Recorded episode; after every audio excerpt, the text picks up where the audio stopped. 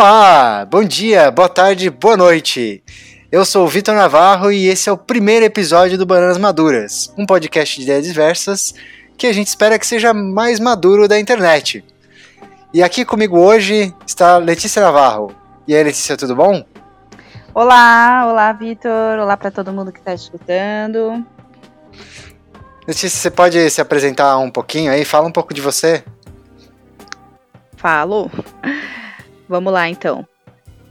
É, eu sou, bom, já falou meu nome, né? Eu sou professora de dança, é, trabalho com dança 2, é, danças brasileiras, tenho, acabei de me formar na pós-graduação, mas não é esse o assunto de hoje. Estamos aqui para falar de outra coisa, não é mesmo, Vitor? É, é isso mesmo, né? É, para quem não sabe, né, pelo sobrenome aí, Letícia é minha irmã, a minha irmã do meio, eu sou o mais velho dos três irmãos. Infelizmente, Gabi não está com a gente neste episódio. Não quer dizer que sempre estaremos três aqui, mas eventualmente elas devem aparecer aí para me salvar da solidão de criar um podcast, da dificuldade que é criar um podcast. Mas esse também não é o assunto.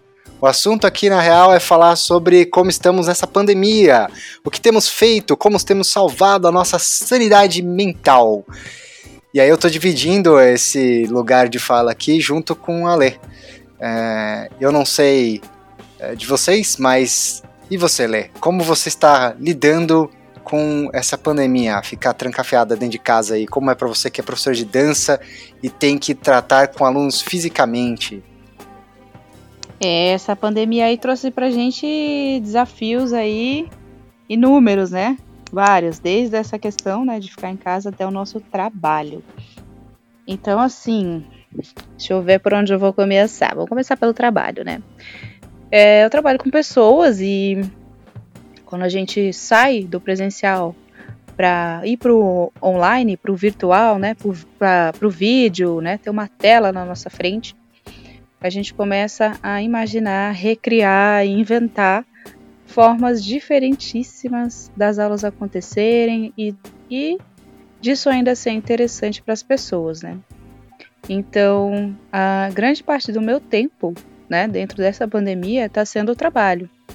Se antes a gente, no presencial, né, o trabalho era bastante focado na escola, né, no ambiente, eu isso é uma coisa bem pessoal minha, né? Eu costumava chegar uma hora e meia antes, uma hora antes para já estar tá com o planejamento da aula, já estar tá com as coisas alinhadas. Uhum. Hoje, eu, hoje o trabalho tem ocupado bastante tempo, assim, né? É, sei lá, você tem que gravar tudo, aí você tem que editar tudo, aí você tem que subir no, no aplicativo para os alunos poderem é, acessar, para eles poderem assistir. É, Aí tem que separar por turma, separar o que você vai fazer. O vídeo parece que ele acelera um pouco, assim, essa é uma impressão muito minha, assim, né? acelera um pouco é, o processo do aluno. E conforme vai passando as aulas, ele fica, ah, tá bom, aquela aula já foi, agora eu quero coisa nova, coisa nova, coisa nova. Mais ainda coisa nova, né? E aí dificultou um pouco essa questão é, do estudo mesmo, né? De ir com mais calma. Isso demorou bastante assim no processo. É, foi assim, uma semana eu tava na escola, na semana seguinte, pum, já tinha que gravar, tá? E aí, vai, grava agora, rápido, faz. E aí eu falei, meu Deus, socorro! Então agora, é, aí agora que eu tô começando a pegar um ritmo para poder fazer as alunas é, terem essa paciência para pesquisar mesmo, mesmo que seja sozinha, né? Então virou mesmo uma pesquisa mais corporal individual, que eu também gosto muito, né, que ajuda muito no sentido da dança, porque você começa a estudar mais consciência corporal, o seu próprio movimento, e também é um momento importante. Então não vamos descartar este momento de pandemia e os estudos da dança, porque funciona, né? Tá funcionando.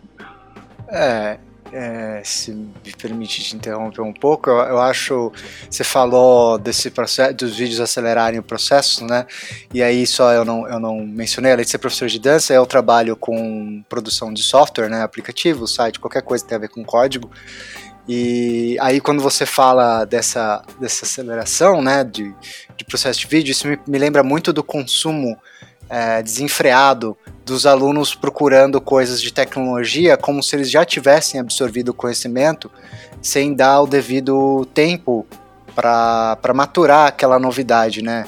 É, como na dança, eu já fiz aula de dança, samba de gafeira, inclusive preciso voltar, tudo tem um tempo e me parece, quando você descreve, que eu, eu, não sei, né? Aí você pode me confirmar. De que talvez o vídeo traga essa ansiedade do pessoal do Instagram, do Facebook, do consumo de, de coisas curtas no YouTube, no TikTok, para para sua parte, né? Para dança. Aí eu não sei, você acha que tem, tem esse sentido? É, é bem assim mesmo. Essa, porque assim, a gente já, principalmente na dança de salão, que é a dança 2, a gente já tinha que lidar com essa situação de aluno fast food, né? A gente chamava assim, internamente, né? Como aluno chega lá, é, quero, quero passo 3, passo 2, passo 5, agora vai, vai, vai. Tipo, como se fosse um pacote que você entrega para ele e pum, já era. Ele tá lá com o negócio e aí já sabe, ah, agora já sei, já sei, já sei. Então, isso, isso é assim, que eu vejo, né? É o que você falou, não é só na dança, né? É, tá virando uma questão mesmo, sei lá, costume, cultural, das pessoas quererem as coisas, vamos, vamos agora, para ontem já, quero aqui. E não tá se dando este, não tá se permitindo vivenciar, né? Não tá se permitindo experimentar. Tipo, pega a coisa e pronto, já, joga fora, já quer uma coisa nova. E isso, digamos que é bem complicado, né? É, infelizmente, a, sua descrição me parece que realmente, a, apesar de, de a dança parecer ter sido um, um lugar para onde a gente pode ir, já que estamos trancafiados em casa de formas alternativas, ainda assim parece que a situação é, ca causou um agravamento né, do, do, do, aluno fast food, da existência do aluno fast food para vocês, professores de dança, o que é demasiado triste. É, mas pelo menos. Desculpa, pode falar. Não, é só para você falou aqui, teve também uma outra questão, né? Logo que a gente ficou com essa coisa de fecha a escola, vai para casa, fica todo mundo em casa, a gente uhum. meio que perdeu, né, esse contato com o aluno imediato, né? Teve que restabelecer através de vídeos e tudo mais. Ao mesmo tempo, a gente teve muitos professores e um conteúdo absurdamente jogado jogado na internet goela abaixo. Eu acompanhei, né, eu tenho um Instagram profissional de dança e a quantidade de pessoas, de professores, de aulas, de ai, aula de graça aqui, live ali, vídeo não sei o que. Então, a gente ficou tanto com essa coisa do aluno fast food que a gente levou isso pro trabalho. E quando entrou nessa questão de não, não podemos mais nos ver, os professores correram com conteúdo de graça na internet, começaram a jogar aula aqui, live, não sei o que, não sei o que. Nossa, foi tanta coisa. Era mais de 10 lives no mesmo dia, no mesmo horário. E aí você ficava sem saber para onde ir. Então, no começo, foi uma coisa assim muito maluca, porque as pessoas queriam não queria ninguém parar, queria, sabe, parecia que tava todo mundo naquele ritmo acelerado do louco, que é em São Paulo, que a gente não pode negar. E, e levou isso para casa, levou para live e vamos fazer, e vamos falar e não sei o que. Teve até congresso online de dança de salão. Eu falei, gente, não é possível. O que está acontecendo? Será que não é um pouco. Você falou uma coisa muito interessante, né? Que eu costumo dizer que São Paulo tem a tendência de, de enlouquecer as pessoas pela, pela velocidade, né? O pessoal fazendo um paralelo, o pessoal sempre fala, ah, Nova York cidade que nunca dorme. Mas eu acho que as pessoas esquecem de olhar para São Paulo. São Paulo nunca dorme real, assim. A gente tá numa num frenesi absurdo aqui. É, talvez isso tenha invadido um pouco os professores, não sei, o pessoal que produz conteúdo para esse desespero desenfreado. Você acha? Nossa, com certeza. Na verdade, eu já ouvi muita gente falar isso, que São Paulo nunca dorme. E já ouvi também falar que São Paulo não pode dormir. Isso eu acho assim, gente, né? Vamos lá, vida real, né? Expectativa de vida aí é para quando, né? Então eu acho que é, no sentido, vamos dizer assim, positivo, né? Veio essa, infelizmente, pandemia que mata, enfim, é uma complicação louca. Mas as pessoas que estão aqui nessa cidade, que era uma loucura, deveriam pensar um pouco e parar. É, hoje a gente está enfrentando a questão da flexibilização, que para mim é, ela, ela veio dessa pressão das pessoas que não conseguiram aceitar essa pausa e que não, vamos abrir o comércio, vamos fazer, que não sei o que, é só usar máscara e tá tudo bem, tipo, uma loucura, assim, né? No, no sentido de é, que, tipo, gente, oi? vamos parar. Exato. Né? Oi, o que que tá acontecendo, né? Vamos parar um pouquinho aí, respirar aqui, ó. Né? Então eu acho que tem é um, são vários pontos de vista, né? Um é esse da desenfrear um pouquinho, vamos parar um pouquinho ali, ó, respirar, né? Aí tem esse outro que é respeitar o que está acontecendo, né? Que está acontecendo na cidade. A gente tem que entender que não é só você, né? Que a gente está também enfrentando, na minha visão, essa questão né, do coletivo e do individual, né? Você fica pensando só no seu, mas a pandemia é uma coisa coletiva, não é uma coisa individual. Não está acontecendo aqui em São Paulo e só. É uma coisa que está é, acontecendo mesmo... no mundo. Pode uhum. falar. Não, eu ia só complementar que mesmo independente de ser só aqui ou no mundo, né? Eu acho que é o que você falou, né? Oi, acorda, uma pandemia, pessoas morrendo.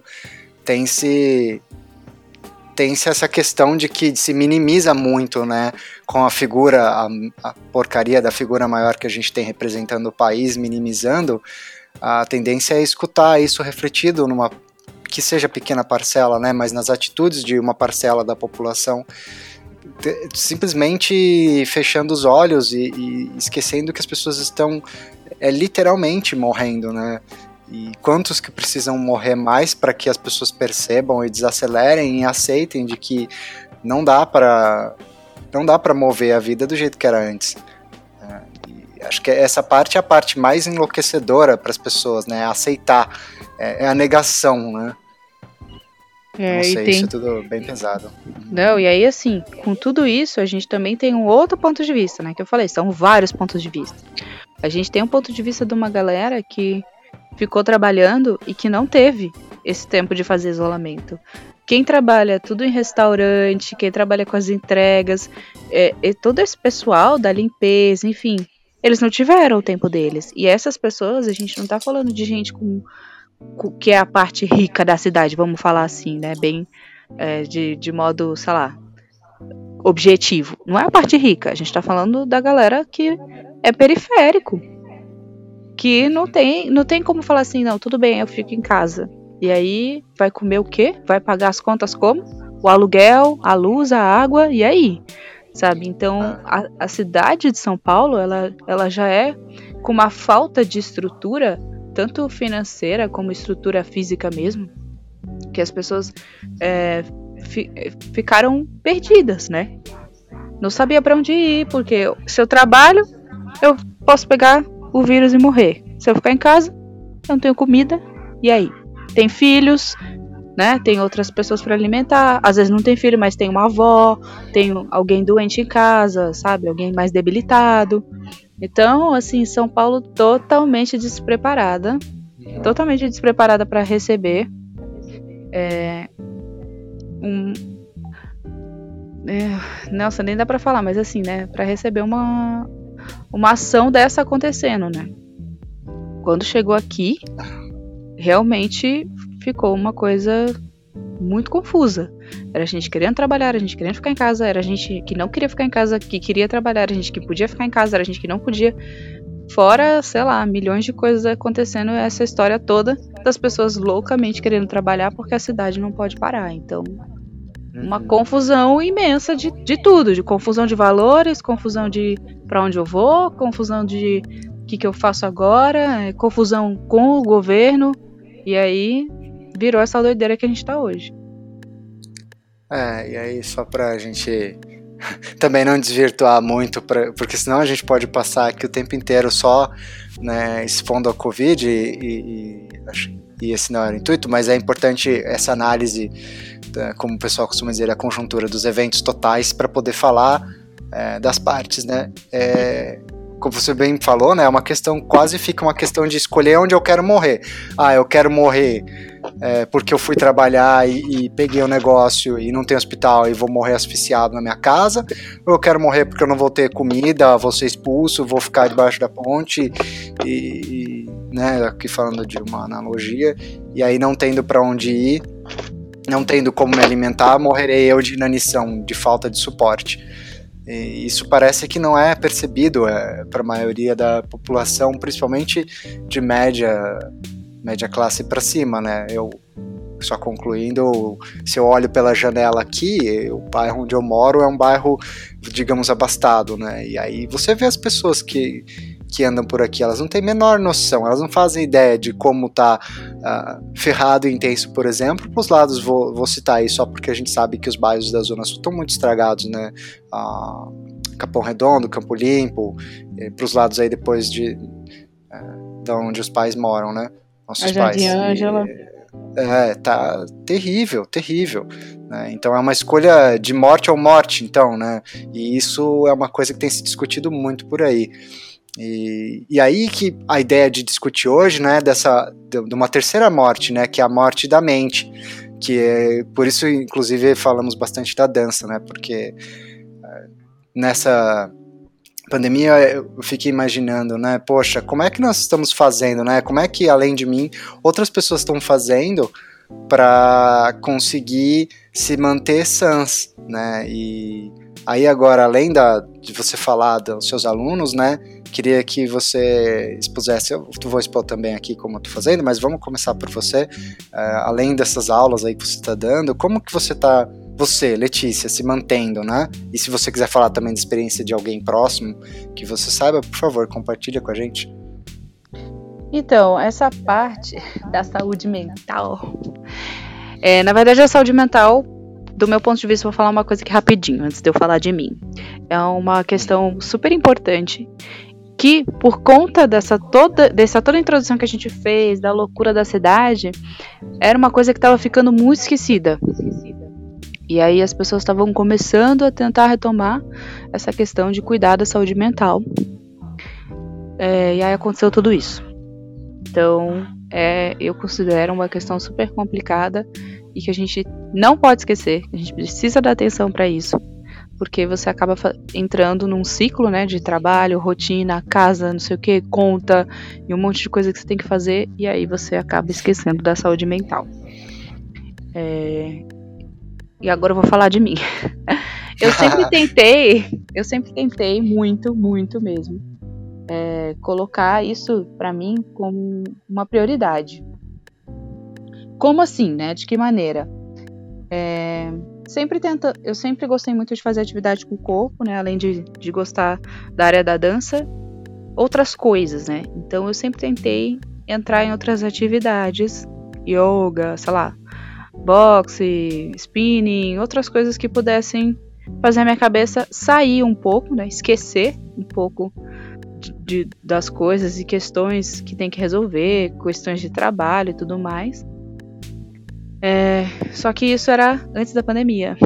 Aí quando chegou a pandemia, eu falei, nossa, gente, agora a gente tem que ficar em casa, eu tenho que resolver. Primeira coisa que eu amo fazer, cozinhar. Primeiros dias da pandemia, eu cozinhei que nem uma louca, eu não saía da cozinha. Não saía. Era toda hora, nossa, toda hora fazendo Nada coisa. Nada como rolar da comida. Exato, fazendo coisa. Mas assim, não só, tipo, ai, não era só doce, bolo, não era isso, era fazendo mesmo almoço, tararã, sabe, direitinho, salada, comida e também essas coisas gostosas que ninguém resiste, né? Então, é, e aí isso foi uma primeira coisa. E aí depois eu é, comecei a ver outras questões assim. Essa questão que eu falei, né? Das pessoas produzindo loucamente, e live, e isso e aquilo. Eu falei, gente, eu não tô fazendo nada, e agora? E aí, na verdade, não é bem assim, né? Fazer nada de vez em quando, né? Vamos lembrar que o equilíbrio faz parte, é, também é bom para a saúde mental.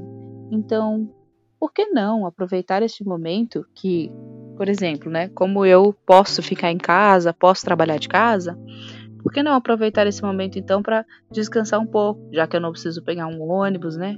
e me deslocar pela cidade, que eu, que eu trabalho em locais distantes, né, de casa. Então, por que não me permitir, né? Então, essa questão de, de repente, né, acalmar mesmo, é, viver o dia e não ficar pensando em um milhão de coisas. Ai, o que, que, eu tenho que fazer amanhã, não sei o que, na outra semana, barará. Relaxar um pouco, né, dessa, dessa pressa que a gente cria, e a gente mesmo cria isso, né, da nossa agenda, que não pode ficar um dia sem você organizar seus compromissos, que a agenda parece que vai pirar. E na verdade não é bem assim, né? Então, aprendi também com isso, com esse momento, que você pode sim é, olhar sua agenda, fazer as coisas com calma, é, organizar o tempo. E a leitura e os estudos, eu, gente, eu sou nerd, viu? Adoro estudar. Adoro! Então, assim, os estudos para mim também fizeram parte dessa ajuda, né? Eu, eu tava terminando a minha pós, eu tinha um monte de coisa para ler, tinha o TCC para fazer, que eu fiquei preocupada mais com a data, né, de entrega, mas que não era nada de ruim sentar para ficar lendo artigo, adoro. Inclusive, tem material pra caramba que eu ainda quero continuar estudando. Então, os estudos também me ajudaram bastante nessa, né, nesse, nessa questão. É, eu também faço parte de um grupo de estudos de dança e consciência corporal. Então, além dos meus estudos do TCC, ainda tem esses estudos. Ainda, esse grupo ainda está funcionando, então tem bastante coisa para ler do grupo, bastante coisa para estudar, tem o encontro do grupo. Então, para mim, assim, os estudos vão indo de vento em popa. É, como eu comecei também com, a, com, as danças brasileiras, tem muita coisa para estudar. Eu gosto também da parte da história, então eu vou estudando a parte da história, vou fazendo vídeo para as minhas alunas com curiosidade sobre né, aquela dança. Além de só fazer o movimento, a gente também estudar um pouco da história, porque também é uma coisa que eu gosto e eu acho que faz todo sentido levar isso para as aulas. Por enquanto, as alunas amaram todos os vídeos que eu falei sobre conteúdo né, é, teórico e não só prático. Ah, que gostoso. É, isso foi bem legal, eu fiquei bem surpresa. Primeiro eu fiz bem rapidinho assim, falei um minutinho só para testar. Aí elas acharam muito legal eu falando sobre a história. Aí eu comecei a fazer todas as aulas eu vou e coloco, conto alguma história de alguma coisa. É, falei sobre, por exemplo, termos como cultura popular brasileira, né? Tipo, ah, mas a gente sempre fala isso, mas afinal, né? O que, que se trata? Então, fiz um videozinho para falar. Né, o que, que, como que a gente. Que folclore? Todo mundo sabe, né? Folclore, Brasil, ok, mas e aí, né? Folclore veio da onde? Aí fui lá, fiz um videozinho explicando rapidinho. E elas super gostaram. Então, isso para mim demanda tempo de estudo, que é o tempo que eu tô aproveitando enquanto a gente está nesse momento aí. Então a minha cabeça está bem assim, digamos, a saúde mental está ocupada com bastante leitura, pesquisa e estudo. E no meu caso, não está sendo ruim não, está sendo bem legal. É, eu acho que assim, é, óbvio, se é a sua perspectiva, eu tô só me metendo no meio de todas as suas descrições, né? E eu lembro da live que você fez, né? Eu só assisti, infelizmente, aquele dia eu não tava com energia para dançar junto, mas foi uma live muito representativa onde você ah, ensinou a parte de dança de cultura brasileira, né? E eu achei bem legal, muito peculiar, né? É bem, é bem único eu acho engraçado você falar de todo mundo sabe de folclore, mas eu acho que eu mesmo, por exemplo, sei muito pouco de folclore. Eu acho que na verdade a gente não sabe o tanto que a gente talvez devesse, né? Não sei se é dever ou não. Mas acho, fico muito feliz com, com seus alunos estando satisfeitos com isso, porque às vezes a gente acha que as pessoas não têm interesse e elas acabam se mostrando muito mais receptivas do que a gente espera, né? Exato. E isso, é, então, eu acho que isso é bem legal também. Deve, eu não sei para você, mas isso normalmente para mim quando eu também tive experiências de dar aula no passado, para mim quando um aluno se interessa por algo que você está passando, né, por mais simples que seja, aquilo meio que é um combustível para sua cabeça funcionar melhor, para você continuar pensando, né, em todas, essa, todas essas coisas que você está engendrando, estudando. É, apesar de que eu não comecei igual você, então agora só para emendar um pouquinho, a gente já volta de novo para ah, para você, é, só me vendendo, eu não comecei empolgado igual você, né? Você falou, ah, é, também tem um tempo para fazer nada, é muito importante lembrar, fazer nada é fazer algo. Acho que você concorda comigo. Ah, com certeza. É, né? E eu fiz muitos nadas por, por um bom tempo, assim, eu. Meu trabalho não arriou o pé, eu não preciso de escritório para trabalhar, o que é, é, é, um puta de um, de um benefício, é uma vantagem, eu sei que é um privilégio, é, eu tenho meu trabalho conservado, não sei até quando, mas não tenho problemas com isso. E, mas esse, esse privilégio não veio cercado de menos trabalho, né? Aparentemente, Sim. assim como eu, não sei é, eu acho que você não teve. Esse, posso estar errado, mas pode confirmar, mas teve um boom de, de trabalho que parece que as pessoas estavam esperando que a gente trabalhasse mais, fosse mais produtivo. Eu acho isso um absurdo depois de um tempo. E aí eu tirei, tirei o pé do acelerador e decidi fazer vários nada.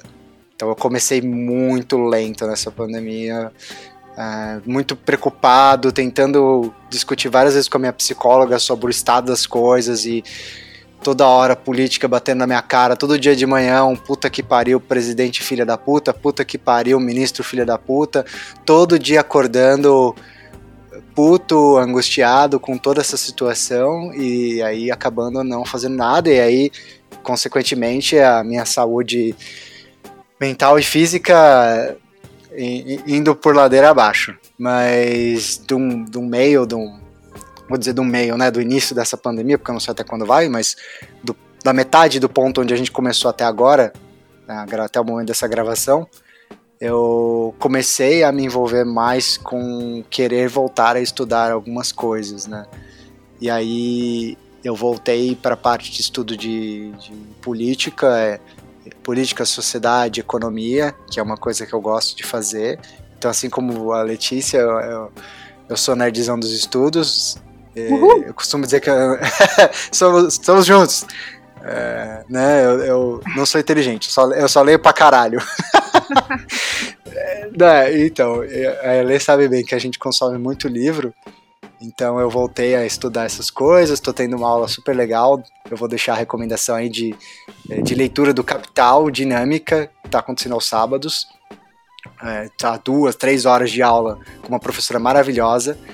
E decidi uma coisa que a Letícia vai comentar aqui, porque eu fui pego de surpresa. Eu decidi estudar piano. Eita! E. e eu estudo uma hora por dia, isso tem ajudado demais a minha saúde mental. A música é uma coisa que eu amo de paixão e eu decidi que eu ia me dar essa chance de aprender um instrumento que eu desisti de aprender violão quando era pequeno. E pasmem, a Letícia não só sabe tocar violão, que quando era pequena eu desisti e ela aprendeu, ela sabe tocar piano e escondeu isso de mim por anos. Agora vai, comenta aí. Antes de falar do piano, eu só vou voltar aqui na questão que você falou da, da preocupação, né? Eu falei, uhum. parecia tudo lindo, tudo flores, mas na verdade, todo dia eu acordava e o meu celular, ele já vem com as notícias aqui assim, ó, do Google assim, ó, pim, você acorda já? Olha aqui a notícia, olha aqui, filho da puta, olha aqui, Sabe? Já vem com as notícias. Ah, você pensa que você tá, tá bonito no Brasil, né? Ha, ha, ha. Então, era direto, direto. Até hoje, assim, você acorda e você fala, putz, é toda hora assim. É eita atrás de vixe. É um negócio que você olha e você fala assim, gente, e agora? O que vai ser da minha vida? O que vai ser do mundo? O que vai ser do Brasil? Na verdade, ainda tem essa questão. A única coisa é que eu tento não deixar isso me dominar. Então, eu tenho essa preocupação. É, eu acordo e falo, putz, qual vai ser a do dia hoje? Você já acorda esperando o que vai acontecer, porque a gente não tá numa fase boa, infelizmente, tá tudo ao mesmo tempo descendo assim, ó, direto pro poço. Tá difícil, tá bem complicado. Então, assim, as coisas boas, que eu amo dar aula e eu amo estudar. Então, eu deixo com que isso é, preencha mais espaço do que é, essas preocupações. Mas elas existem, elas estão aqui. E é todo dia uma preocupação muito séria de, do que vai ser, né? Porque por enquanto eu não consigo achar um caminho, achar um lugar para onde ir para tentar ajudar a, resolver alguma coisa que eu nem sei se isso é bom, é certo. Enfim, são vários questionamentos que vivem aqui, mas eu só não deixo eles me dominarem. Né? É que quando eu falo de aula é porque eu gosto demais, eu sou muito apaixonada, então uhum. é, você vê a parte linda, maravilhosa, fala, nossa gente, a pessoa nem sofreu. Mentira, sofri, viu? E voltando à questão do piano, é, não é que eu escondi, meu filho. agora aqui, ó. Agora aqui, ó. Papo reto de irmão, gente. Mas que eu escondi, meu filho? Eu, eu, eu não tinha muito dinheiro para ficar comprando essas coisas, cara. Eu, quando eu tive dinheiro, eu comprei a minha alfaia do maracatu, que era caríssima. Eu não sei o que é uma alfaia. É um tambor que é de é maracatu alfaia? que veio lá de, de Pernambuco. Veio é o tambor que eu vi você tocando na apresentação uma é. vez? Exato. Gente, é um tambor enorme. É, é metade do corpo da Letícia era o tambor. Exato. E olha, eu nem sou alta, então o bagulho bem gigantão. Aí eu comprei isso daí. E depois eu tive que vender pra pagar as contas. Então, assim, a gente não tem muito dinheiro pra ficar comprando as coisas. Aí o que, que eu fazia? Quando eu aprendi a tocar, eu tocava naqueles pianos que tinha do metrô. Não sei se você lembra desse projeto. Teve ah, quando acho que era o Haddad. Antes do Haddad teve algum outro prefeito que eu não me lembro. E. Ai, não lembro, mas enfim. Eu tinha esse projeto aí do metrô com os pianos. Tinha um no Paraíso, tinha um, tinha um em vários lugares. E aí. E. Aí, assim, eu ia lá. Eu, na verdade, quando eu sabia que eu tinha que passar por aquela estação, quando eu sabia que eu tinha que passar por aquele metrô, eu ia de propósito, porque eu sabia que tinha o piano. Aí eu ia lá e ficava treinando.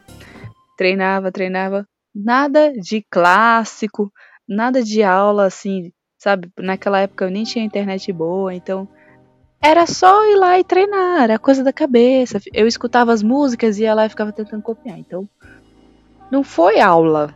Eu não aprendi uhum. da forma erudita, né? Eu aprendi assim, na intuição ali, vai lá, toca um pouquinho.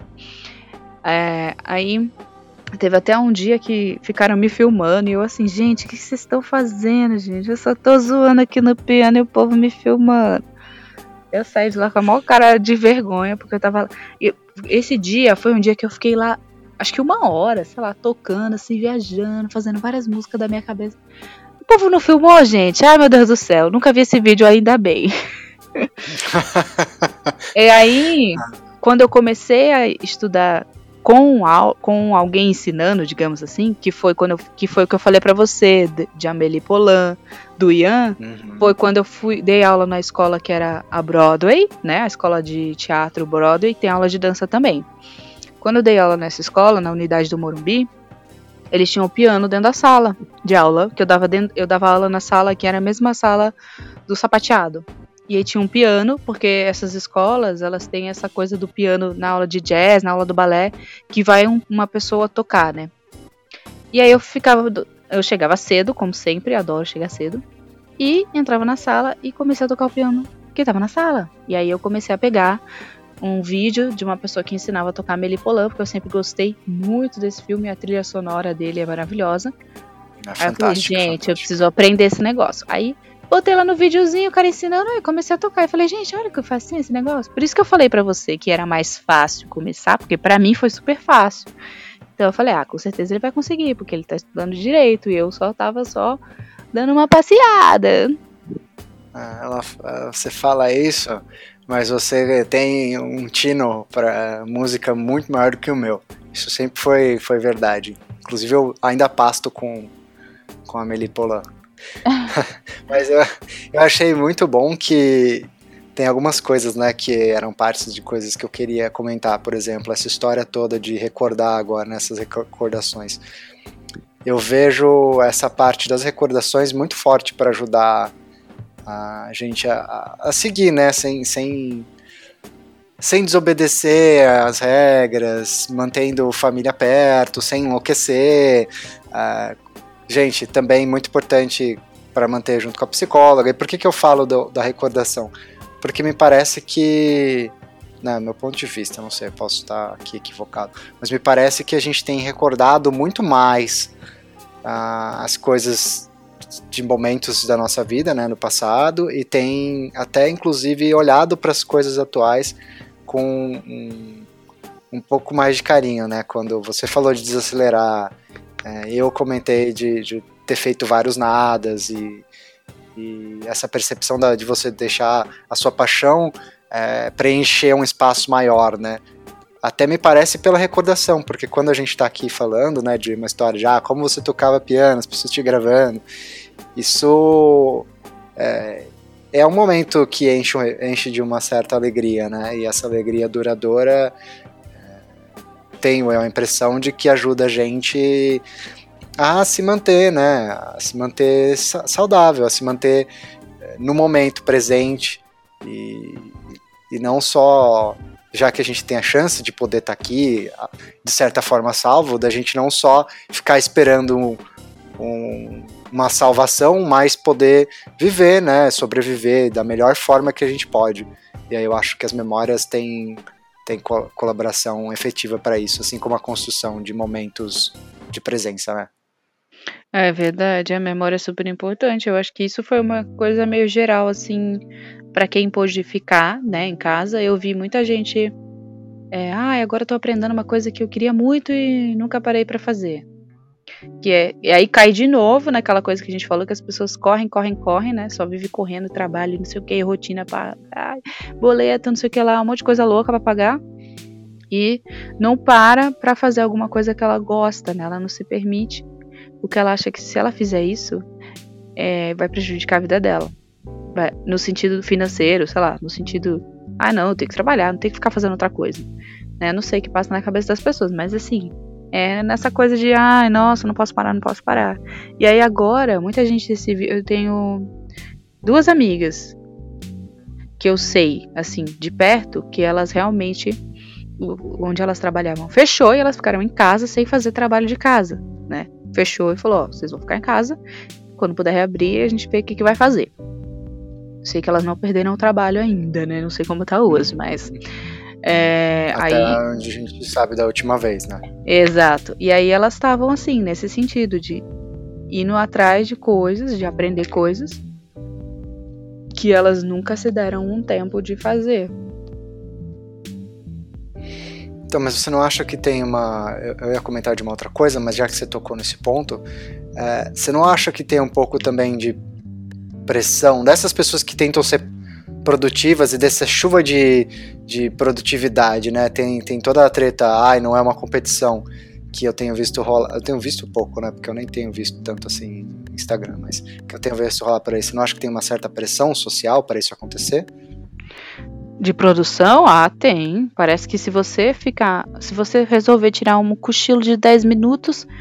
Nossa, você é horrível. O que, que você tá fazendo? Você é louco de dormir 10 minutos do seu dia? Não pode, é proibido. Você tem que. Esses 10 minutos você podia estar tá fazendo um milhão de coisas, um relatório, não sei o que, blá blá blá. Então, assim, é óbvio. A gente vive sobre essa questão dessa pressão enorme de que você tem que ser produtivo 100% do seu dia, até dormindo, né? A gente fala com aquelas coisas de que brinca, né? Ah, vou aprender inglês dormindo, vou fazer não sei o que dormindo. Hoje em dia tem gente que vende isso, tá? Eu nunca, eu nunca fui, não comprei, não sei se é verdade, mas tem gente que oferece. Já, não, existe, existe. Já vi, tem aplicativo, tem os aplicativos de é, de você dormir aprendendo que são pagos premium, essas coisas que, que o povo faz por aí. É bizarro. Gente, né? fala se isso não é uma pressão. Você não pode mais dormir, você não pode sonhar, você tem que ficar produzindo. Daqui a pouco o cérebro vai sair do corpo e vai fazer as coisas sozinho, porque, meu Deus do céu. Fundir a cuca, literalmente, né? Nossa. É... Caramba, né? É... É a cidade que não dorme vivendo até nos nossos sonos, né? Você não Nossa. pode ter um momento de paz. Real. Real total. É, é, é então, essa, essa é, é, muito. É muito louco como essas coisas da sociedade elas dominam e permeiam a nossa vida e como a gente tem que lutar para não deixar que essas coisas dominem a nossa vida. Do mesmo jeito que você luta todo dia de manhã para com as notícias popando para não deixar que isso vire uma tormenta no seu dia, né? É, mas sabia que tem gente que gosta, né? Então, tudo é questão de ponto de vista, né? Eu conheci uma pessoa que não era de São Paulo, veio morar aqui e falou: gente, aqui é maravilhoso! É, é, a cidade funciona sempre, é toda hora, todo dia. Se eu quiser, eu vou no mercado meia-noite. Se eu quiser, eu vou, sei lá, num, num, num bar, uma hora da manhã, encontrar com os amigos, não sei o quê. E, e a pessoa achando maravilhoso. E aí passou um tempão, isso, sei lá, isso foi acho que quando eu comecei a entrar na, na área da dança. Até hoje a pessoa assim, ela não mudou de ideia, porque, na verdade, para ela, isso é muito bom. Não é ruim. É. Isso Com é certeza tipo. essa pessoa top. tá na ansiedade agora, né? No Covid. Com certeza. Com certeza. Nossa, eu consigo imaginar essas pessoas tremendo, sabe? Assim, com falta. Alcoólatra com abstinência. Eu preciso Ai, meu trabalhar. Deus, não posso ir na padaria. É, não me ajuda.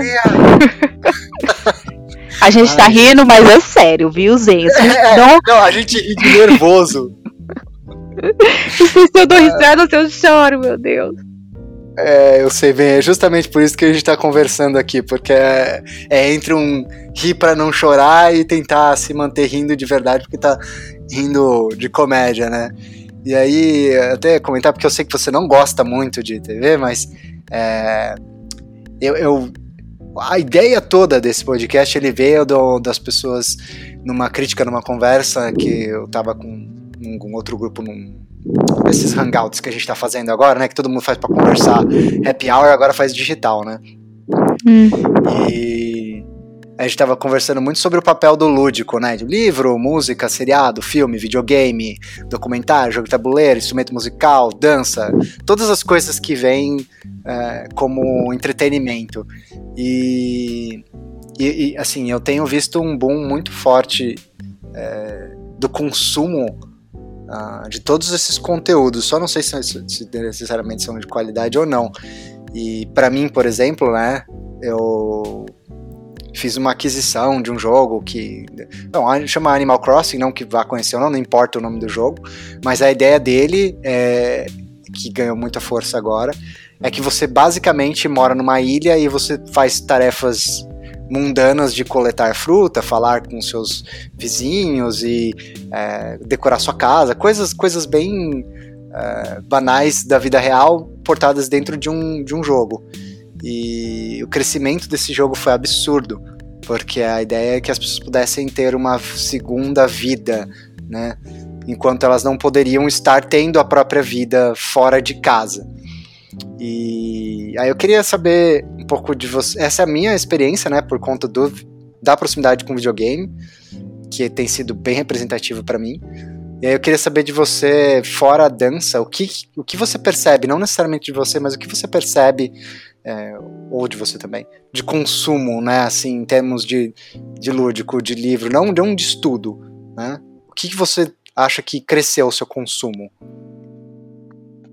O meu consumo, gente, eu consumi só livro. Comprei um livro. Só estudo. Só, Mas não, na verdade, assim. Hum. Ah, mas na verdade, assim, é, o que, que eu acho essa questão que você, que você falou tanta coisa, meu Deus, deixa eu voltar aqui a linha do raciocínio. Ai, socorro. Recapitular, vai lá, desculpa. Não, imagina. É que eu acho que assim, essa, por exemplo, videogame. Hoje, hoje, que dia é hoje, gente? Nem sei mais. 14 de junho, às 18h55. Ai, meu Deus.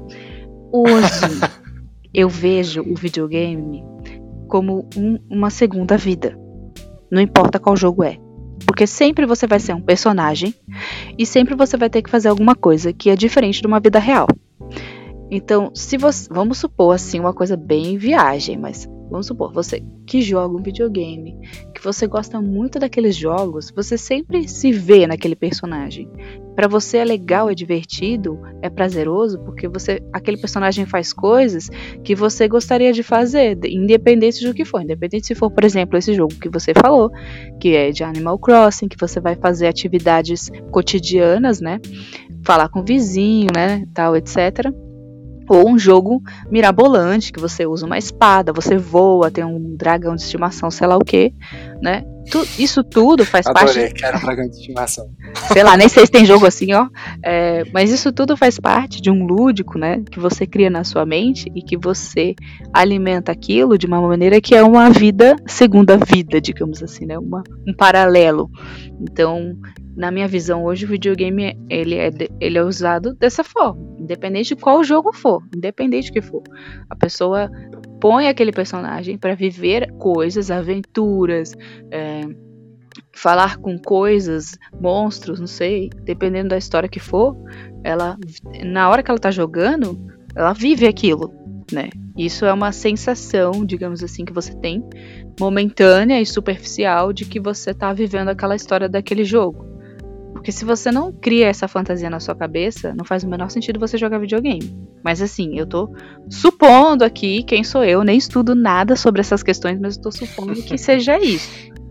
Né? Que quando você joga, você tem essa fantasia e isso você alimenta. Então, por exemplo, né, as pessoas que têm a possibilidade de jogar videogame nesse momento, elas realmente, que nem você falou, aumentou muito o consumo do Animal Crossing. Por quê? Porque as pessoas querem alimentar essa parte da fantasia de uma segunda vida que não estava sendo alimentada. E agora elas têm tempo para fazer isso, vamos digamos assim. Essa parte da segunda vida pode ser, na minha opinião, alimentada com videogame ou até com outras atividades que você faça, por exemplo, tocar um instrumento, alguma coisa desse tipo. É claro que a fantasia vai ser diferente, mas, por exemplo, como você toca um instrumento, você mesmo que está agora aprendendo piano, parece que você está num outro mundo. Você desliga assim, é tipo um interruptor. Tic, ligou o interruptor do, do instrumento. Você fica lá, tal, tocando, pá, tudo bem, tem seus desafios, tem as suas questões. Mas aquilo para você é aquela fantasia daquele momento e o resto do mundo é o resto do mundo. Né? Então, acho que isso é, sei lá, uma coisa meio geral, dependendo da atividade que você faz e o nível de envolvimento que você tem com ela. Mas isso é uma teoria bem nada a ver minha, assim, que eu fico viajando nas coisas. Não, não, não tem nada de nada a ver. Na verdade, é que aí eu acho que a gente pode conversar num outro momento, é uma coisa muito legal. Ah, a minha pós-graduação, comentando coisas sobre mim em pedaço, a minha pós-graduação é em, em, produção e desenvolvimento de jogos. E quando você falou disso, é, eu não sei pronunciar o nome do, do, indivíduo, mas é um cara que escreveu sobre a teoria do fluxo, né? Uh, que é justamente o que você falou. Quando você entra numa zona uh, que tem lá um motivo para você entrar nessa zona e você tá alheio a todas as outras coisas à sua volta. E só existe aquele desafio, aquele momento. E isso não precisa necessariamente estar ligado ao videogame, mas a qualquer forma de entretenimento que possa te levar para esse lugar onde a sua mente existe, mas ao mesmo tempo ela tá ali totalmente absorvida pelaquela atividade. Mas isso a gente pode discutir sobre isso num outro momento, mas é só para elucidar de que é, isso a teoria que você falou não é uma teoria nada a ver, né? Ela existe, ela foi estudada, e isso é, uhum. é muito bacana ver como isso é pensado né, de, de, de, um ponto de vista de uma pessoa que, apesar de nunca ter ido estudar especificamente isso, tem essa percepção. Isso é, é para mim é muito legal ver isso de um outro olhar. É, aí só acrescentando que eu, para mim, vendo isso, vindo da música, do videogame ou de filmes, documentário, me parece uma forma muito saudável de você preencher uh, nesse momento para tentar manter a cabeça no lugar. Né? Exato. eu acho, eu acho a mesma coisa, mas a gente tem que lembrar que a gente tem uma linha tênue aí que divide o vício, certo? Do saudável. Hum. Então, existe o vício no videogame? Sim. Existe o vício em atividade física? Sim. Existe o vício em qualquer coisa que entra nesse lugar que você falou. Que eu nem sabia, é legal essa, né, essa coisa da teoria do fluxo, não sabia, depois vou dar uma olhada. Mas que entra nessa questão que você comentou agora, dessa teoria. Então, é uma linha bem tênue entre você tá lá, beleza, esquecer o mundo, mas depois você volta e tudo tranquilo, e uma linha do vício, onde você quer ficar ali e não quer sair mais, né? Enfim. É. Mas a gente pode falar disso outro dia, né? Outra hora, porque senão a gente vai ficar aqui três anos falando de um negócio que vai puxando o outro. Só para voltar lá na sua questão do consumo que você tinha falado, né? Você falou, você falou bem rápido a questão da televisão, né? Para mim, isso é uma coisa muito particular. Gente, eu não consigo. TV para mim não dá. Sabe? Ficar lá sentado, paradinho. Filme, ai, eu tenho a maior dificuldade de assistir. É muito difícil assistir. Eu, eu tenho uma pessoa no mundo que, que eu consegui, nem sei como, que conseguiu fazer eu sentar pra assistir filme. Eu consegui assistir o Homem-Formiga, consegui assistir o Homem-Formiga e a Vespa, eu consegui assistir o filme do Doutor Estranho. Como chama aquele do Keanu Reeves, que ele mata lá a galera? Ah, é o John Wick, John né? Wick. Consegui assistir o John Wick. Exato. Assisti os três John Wick. O que mais? Maravilhoso. Fiquei assistindo esses filmes eu acho legal, assim. Eu vejo e falo, nossa, que filme legal, quero assistir. O filme do Doutor Estranho, por exemplo, queria assistir muito. Eu falei, gente, deve nossa, ser legal. Amo. Mas eu não amo. consigo eu chegar, ligar a TV e falar assim, vou assistir agora. Não consigo, porque não sei, na minha cabeça tem várias coisas que eu tenho que fazer. e que o filme não é prioridade. Olha lá a pressão, olha lá a pressão. Não, mas não nesse sentido do trabalho, tipo, sei lá, até mesmo eu, ah não, vou tirar uma soneca de 10 minutos ou vou assistir o filme do Doutor Estranho. Não, vou dormir, gente. Porque não sei, entendeu? Exato, eu não sei o que acontece. E aí quando eu tô com ele, que é o Alan, meu namorado, quando eu tô com ele, aí, não, vamos assistir um filme aqui. Aí beleza, até assisto. Ele faz uma pipoca bem gostosa e pronto. Mas assim, só um filme, tá? Não dá pra ficar fazendo, ai, dois, três filmes, não. Não consigo também. Eu, eu fico agoniada, assim. Isso é uma coisa, tipo, tá bom, já vi a TV, agora chega. Porque tem um milhão de coisas que eu acho que, na minha. Não sei de onde veio isso, ainda não descobri, mas na minha cabeça, sei lá, é muito mais importante fazer outras coisas. Que a TV é um entretenimento que talvez não, faça, não sei. Não tem movimento para mim, então não, não faz parte de mim. a doida, gente. Ah, talvez seja mais movido ao, ao, interesse, só fazendo um paralelo aí, sei lá, talvez esteja mais envolvido com o interesse do momento do que necessariamente com a vontade, né? Me parece muito mais a predisposição a ler, ouvir, tocar, dançar, fazer outros tipos, dormir, a fazer outros tipos de atividade do que assistir filme. É, bem como, por exemplo, eu não assisto TV, TV aberta ou a cabo, ah, já não sei mais faz quanto tempo, né? Eu só consumo filme, seriado e documentário, quando muito, porque também não, às vezes não me dá essa paciência, igual você falou, de ficar sentado é, é, vendo. vendo vendo a vida passar ali na tela. Aí, ó, tá vendo aí, ó? É, não, mas é porque é. Eu, te, eu, eu, consigo ficar. Se me dá um seriado interessante, eu acabei de assistir um anime chamado Parasita. E eu assisti durante a semana, então eu vou almoçar, liga lá, 20 minutinhos, almoça, tá? Termina de almoçar, termina de ver, dá uma relaxada e aí volta. Então eu acabo vendo várias vezes e acho que não é bem o que acontece com vocês, pelo que é. eu entendi, né? Mas tem, mas você falou o negócio de programa, TV aberta, fechada, não sei o quê. Aqui não tem TV fechada, mas na casa dele tem. Eu confesso que tem um programa que eu adoro assistir. Mas assim, hum. não é assim, chego na casa dele e ligo a TV. Tipo, se ele for assistir TV, aí eu falo: "Ah, não quero ver qualquer porcaria. eu quero ver aquele programa." Que é chama Desafio, ah. sob, Desafio sob Fogo. É um programa é, que ele aqui não tem, aqui no Brasil eu não conheço muito assim, né? Aqui a gente tem mais serralheiro, vidraceiro, essas coisas. E lá nos Estados Unidos tem uma galera que tem forja. Forja que faz faca com aquele, sabe, aquela bigorna. Você bota o bagulho no fogo, uhum. bota o metal no fogo e fica batendo com o martelo assim até amassar. Sim. É uma galera que trabalha com isso, real, assim. Eles, eles têm uma forja na casa deles. E aí esse programa, essas pessoas é claro que tem dinheiro, né? Porque senão ninguém vai fazer nada nessa vida, que é infelizmente. Mas aí, então, essa é outra discussão. Aí, assim, elas, essas pessoas têm, elas concorrem a 10 mil dólares é, uhum. para participar do programa. Então, elas têm que fazer uma faca X, aí vai eliminando, eliminando. Aí, os três últimos que ficarem, eles têm que fazer, eles sempre têm que fazer uma arma de alguma coisa, de algum século aí X. Sempre é uma arma antiga né, uma faca, uma espada, não sei o que. E aí a pessoa tem cinco dias para fazer a arma na casa dela. Depois ela volta pro programa e eles fazem os testes de corte, de resistência, taranã. Eu acho sensacional. E eu nunca me esqueço o dia que foi o dia da lâmina Damasco. Que é uma lâmina linda, é muito bonita. Eu sempre gostei muito de faca, né? Também acho que você nem sabe desse negócio aí, mas sempre achei muito ah. bonito.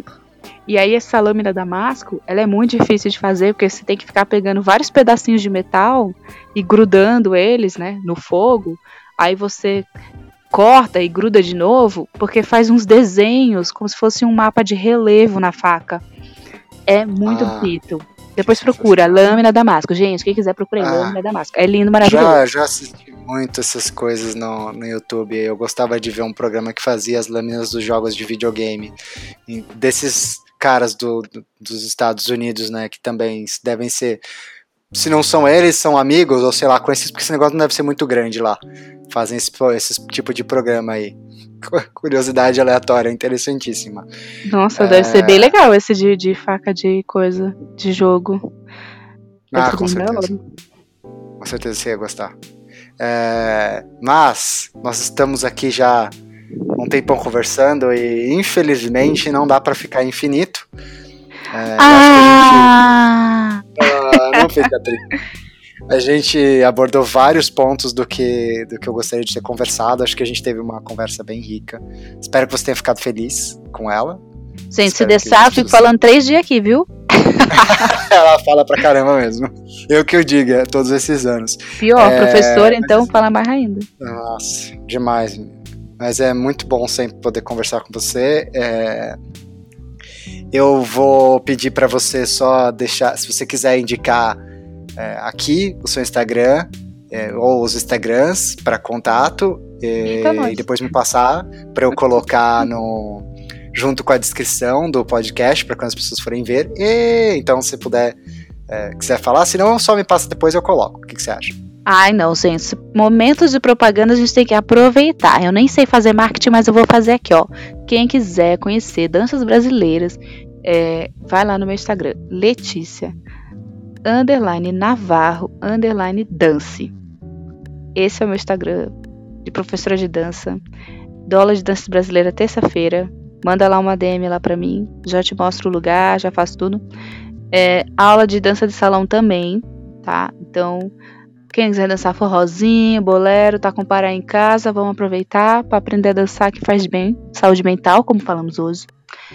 E Estou com uma parceria com um lugar que chama Ateliê Corpo, que também acabei de lançar, inclusive, tá lá nos meus stories, quem quiser ver agora, acabei de lançar.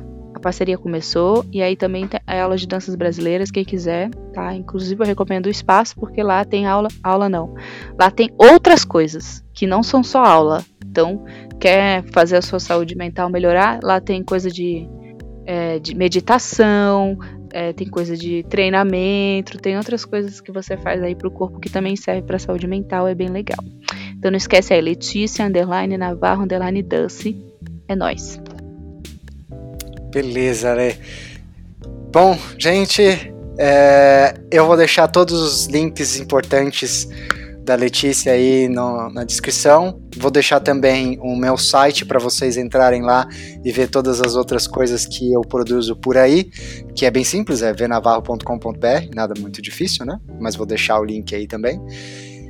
Quero agradecer vocês terem ficado ouvindo a gente conversar, dizer que eu não faço a menor ideia de quanto em quanto tempo esse podcast vai ser produzido.